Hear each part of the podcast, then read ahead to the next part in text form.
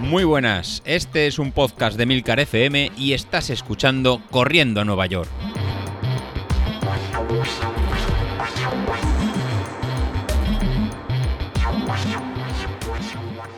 Hola a todos y bienvenidos al programa Pirata de la Semana, el programa de los miércoles. Y esta semana os quiero recordar que están las inscripciones abiertas para la media maratón virtual de Corriendo a Nueva York. Eh, ya sabéis que tenéis las inscripciones en la página web Godespow. Godes, P-O-W, donde podéis encontrar el link para inscribiros y esperamos poder sortear al menos un Street. Street es un potenciómetro que está valorado en 229 euros. Así que si queréis tener la posibilidad de ganar un street y empezar a entrenar por potencia, pues ya sabéis, inscribiros a la carrera media maratón virtual corriendo a Nueva York. Yo ya me he inscrito, algo correr el fin de semana, pero ya os digo que yo no me voy a meter 21 kilómetros. Bueno, a ver, que también es, dije eso cuando lo de las 6 horas de Hortaleza y acabé haciendo las 6 horas. Pero que no, que no me veo haciendo yo 21 kilómetros. De hecho, no me veo haciendo ni un kilómetro siquiera. Pero bueno, algo se intentará este fin de semana. Pues vengo de recoger melones en Twitter y los traigo bien frescos. Hoy os vengo a hablar de la cultura de la cancelación y de los seguros de las carreras. Dos temas súper interesantes que ya veréis por qué tienen que ver con el deporte, porque claro, os estoy hablando de la cultura de cancelación y diréis, ¿y esto a cuento de qué? Pero también vengo a hablaros de cómo en las últimas décadas cada vez las familias comen peor. Y es que comemos peor, tenemos menos tiempo para poder dedicar a cocinar.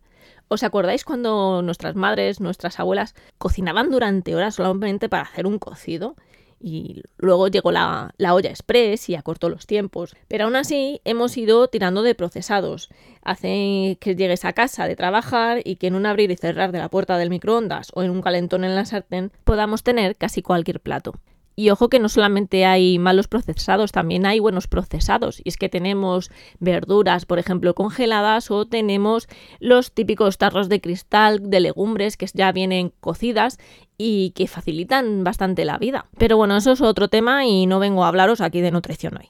¿Y cuál es la diferencia entre la generación de nuestros abuelos y la de hoy en día? ¿Por qué comemos peor? ¿Cuál es la causa que ha podido llevar a eso? Pues si lo pensáis un poco, ¿quién cocinaba antes? Nuestras abuelas, nuestras madres. Pero hoy en día las mujeres, afortunadamente, nos hemos incorporado al mundo laboral. Y aunque en una pareja se repartan las tareas, al final el tiempo que pasamos en casa es menor y por tanto tendemos a cocinar menos, a estar menos en la cocina, básicamente porque a lo mejor preferimos hacer otras cosas como estar sentados con nuestra pareja viendo Netflix. Pues bueno, tengo que reconocer que os he mentido. O más bien dicho, es que he emitido todo este speech para demostraros una cosa. Y aquí es donde viene el tema de la cultura de la cancelación. Y es que recientemente, esta semana, esa cultura de la cancelación ha caído sobre Marcos Vázquez. Marcos Vázquez es el creador de Fitness Revolucionario tiene un podcast llamado así, eh, lo primero fue su blog, tiene varios libros, es un divulgador científico sobre temas principalmente de fitness, pero también habla de nutrición. La verdad que tiene un podcast bastante interesante que podéis seguir si os gustan todos estos temas. Y que por decir básicamente lo que os he contado yo, pero siendo un hombre, pues se le ha hecho en redes una bola de haters de repente que piden su cancelación, pide que la gente no lea sus libros, que básicamente desaparezca del mapa. Todo empezó con un tweet de una cuenta, no voy a decir la cuenta, pero vamos, si indagáis un poco en Twitter eh, la vais a encontrar, que decía, si digo lo que pienso de este elemento, me cierran la cuenta. Y adjuntaba dos capturas de pantalla en una se veía el titular de una entrevista que decía Marcos Vázquez, creador de fitness revolucionario, es mejor no desayunar nada que café con leche y pan con mermelada. Pues mira, yo no estoy de acuerdo con esto porque al final es una generalización muy bestia y bueno, pero respeto su opinión. Pero la siguiente captura eh, debe ser sacada de alguna entrevista, no se sabe de cuál, que dice, le preguntan cuáles son sobre todo los motivos. Los motivos de que no se tienen idea porque es que no sabemos el contexto. Y él contesta, bueno, o creemos que es él. Influye el hecho de que cada vez se trabaje más fuera. Que las mujeres se hayan ido incorporando al mercado laboral tiene una parte muy positiva, pero hay otra negativa. Cada vez más niños comen en comedores escolares, más ultraprocesados, llegan a casa y se calienta la pizza precocinada, comemos peor que hace 30 o 40 años. Vamos, como habéis podido apreciar, es prácticamente lo que he dicho yo, solamente que he dicho por un tío. ¿Cómo osa un hombre cisetero en decir semejante tontería? Por favor. O sea, de repente, ¿por qué tiene que hablar él de la incorporación laboral de la mujer? Os leo porque aparte de ese tuit eh, hizo un pequeño hilo en el que puso que la parte negativa de la incorporación de las mujeres al mercado laboral es que comemos peor, porque la puta mitad de la humanidad se muere si hace la compra y pisa la cocina. De cocina is lava. Todo solo para los señores menos si son chef. Ah, que entonces cobran. La alimentación tradicional se ha ido al carajo porque dependía de la mano de obra esclava.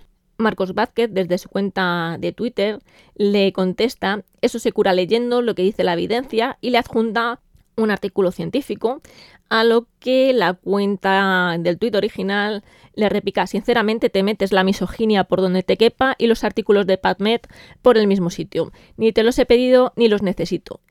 Y el guiño sobra. Bueno, es que le puso una carita de estas sonrientes guiñando el ojo. Cuando encuentres la evidencia que dice que los padres no pueden ocuparse de la casa, me la traes. Trabajar gratis lo podemos hacer todos. Porque quien dice que estudiar y que estudios se financian y se publican no son gente misógena tampoco y solo les interesa la verdad y la ciencia. Bueno, esto iba con sarcasmo, lógicamente.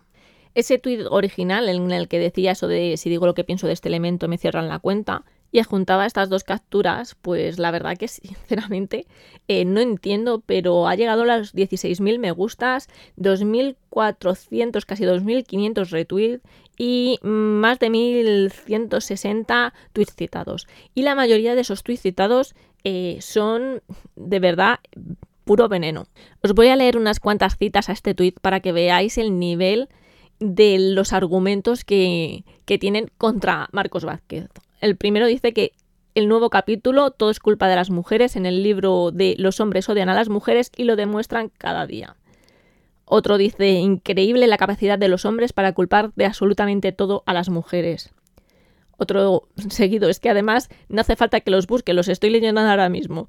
Ay caray, los hombres no pueden ser responsables o compartir con la mujer la calidad de la alimentación ni de su familia mucho músculo en el cuerpo pero poquísimo cerebro, o otras lindezas como Marcos, hermano, no sé quién eres, pero coge una sartén y hazte un huevo, hijo de puta. O sea, de verdad, esto, esto es alucinante. Y es que de verdad yo no paro de sorprenderme porque en ningún momento da su opinión, no dice que las mujeres tengamos que estar en la cocina encerradas y no trabajar ni nada por el estilo, ni que los hombres no nos deban ayudar en la cocina porque son seres supremos, yo qué sé, es que ¿Qué es lo que entiende la gente cuando lee ese texto? Por favor. O sea, es que es lo mismo que os he dicho yo. ¿A que no os ha sonado raro cuando os lo he dicho yo? ¿Y por qué suena raro cuando lo dice un hombre? Está claro que muchas veces en Twitter, en las redes sociales, la gente directamente es que no lee. Lee el titular o lee lo que ha puesto otro, pero no lee un texto, como vea un texto con cuatro líneas, no lo lee. Eso es, eso es así.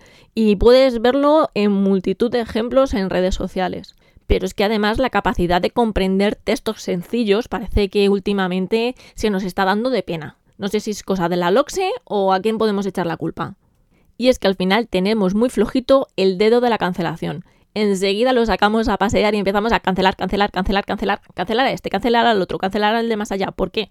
Pues no lo sabemos, porque al final no nos vamos a las bases, no sabemos quién es esa persona, ni sabemos realmente lo que ha dicho, sino lo que dice alguien que ha dicho, o mejor dicho, la interpretación de lo que dice alguien que ha dicho. Vamos, un mundo de locos que nos estamos dejando. Lo mismo me cancelan a mí por dar mi opinión, o básicamente lo mismo me llaman facha, porque ya sabéis que aquí eh, todo lo que no siga unos patrones establecidos de supuesta mm, disciplina moral, eh, eres facha. Entonces, si no veo que ahí se está maltratando a la mujer, lo mismo es que soy facha. Así que no me extrañaría que alguien me lo llamase en los próximos días. Y bueno, voy a dejar este melón aparte y voy a abrir el siguiente. Ya os he dicho que venía con los melones bien fresquitos y al final me caliento, me caliento y se me, se me calientan los melones. Y ahora quería hablaros de algo que nos repercute a todos los corredores que alguna vez nos hemos puesto un dorsal, y son los seguros de las carreras. Y es que aunque la liebre saltó en Facebook, eh, la cuenta de Karnaplowski en Twitter nos trae también un buen melón.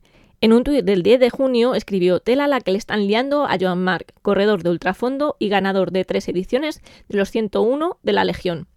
Y es que al parecer eh, en la edición llegó a meta, pero en condiciones delicadas. Acabó siendo ingresado de urgencia en un hospital por anatremia moderada y COVID. Días después de recibir el alta, recibe una carta en la que se le pide el parte de la aseguradora y que abone los gastos. Pregunta a su club y esto es a la federación. La federación dice que la causa no es un accidente por lo que no está cubierto y la organización le remite a la federación y comienza la locura. Nadie se hace cargo de un ingreso hospitalario en un centro de la seguridad social. Obviamente, él está dado de alta como usuario del sistema sanitario de salud. Pide ayuda por si alguien sabe cómo salir del lío. Lo hace en Facebook y dice Karnaplosky y yo lo difundo por aquí. No tengo ninguna relación con él, pero es que me parece una borrada. Aprovecho para insistir, si corriendo con un dorsal a su nombre, estando federado, le están cayendo hostias como panes, imaginaros lo que podría pasar si corriera con el dorsal a nombre de otra persona. Nunca corráis con un dorsal si no está a vuestro nombre. Y añade la captura de la, de la entrada de Facebook eh, para que se pudiese leer porque era de un grupo privado. En la captura pues, se puede mm, leer esta historia contada por el propio Joan Mari pidiendo ayuda para ver si esto había pasado más veces. Las licencias de día de la 101 de Ronda resulta que son a través de la Federación de Montaña de Andalucía y esto implica que el seguro es el BTA Seguro, que por cierto es un asegurador suizo. Y este seguro, cuando tú te vas a la Federación Andaluza de, Montaña y te puedes descargar el, el contrato de la aseguradora, dice que no se consideran accidentes las enfermedades de toda clase y o lesiones producidas como consecuencia de las mismas o por enajenación mental y también los síncopes, desvanecimientos, ataques de apoplejía cerebrales o epilépticos, así como las lesiones producidas como consecuencia de los mismos. Pues al parecer, según en qué carrera estés corriendo, eh, tenéis que tener en cuenta esto y tener en cuenta otras cosas como por ejemplo el hecho de que a lo mejor tenéis que consultar primero con la aseguradora para saber a qué hospital ir porque si vais a un hospital de los que ellos no tienen concertados puede hacer que la cuenta de gastos médicos pues al final os llegue a casa a vosotros. Así que parece que aparte del reglamento de carrera que nadie se, lee, habrá que informarse sobre cuál es la federación correspondiente de la carrera a la que, a la que estamos pagando esa licencia federativa de día y qué seguro es el que tiene, qué seguro nos va a cubrir y cuáles son pues sus disposiciones. O sea, un jaleo, de verdad. Esto es para mear y no echar gota. Esto es para que si te pasa algo, directamente vayas y digas que estabas corriendo en el parque tú solo. Te quitas el dorsal y dices que estabas corriendo tú solo. Porque es que, mm, vamos, es un sinsentido. Porque, a ver, infartos son cosas súper raras que pasan en algunas carreras, lamentablemente. Son sucesos que ocurren muy, muy, muy, muy de vez en cuando afortunadamente.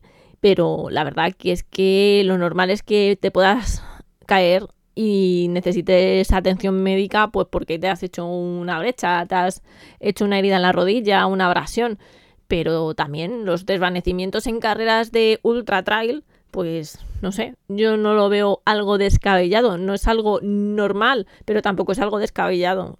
Y bueno, espero vuestros comentarios, a ver qué pensáis sobre todo de este último tema que nos afecta tan directamente, del tema de las carreras, porque según qué federación, Federación de Atletismo Madrileña, la Federación de Montaña Madrileña, van a tener diferentes seguros con diversas cláusulas que a lo mejor pueden hacer que tengamos que pagar una factura que parece una locura. Espero que os haya gustado el podcast de hoy. Si queréis hacérmelo saber, espero que sea de modo amistoso y no me canceléis. Y nada, nos vemos la semana que viene y os espero también en la carrera este fin de semana, corriendo a Nueva York, media maratón virtual. Abrazo de meta.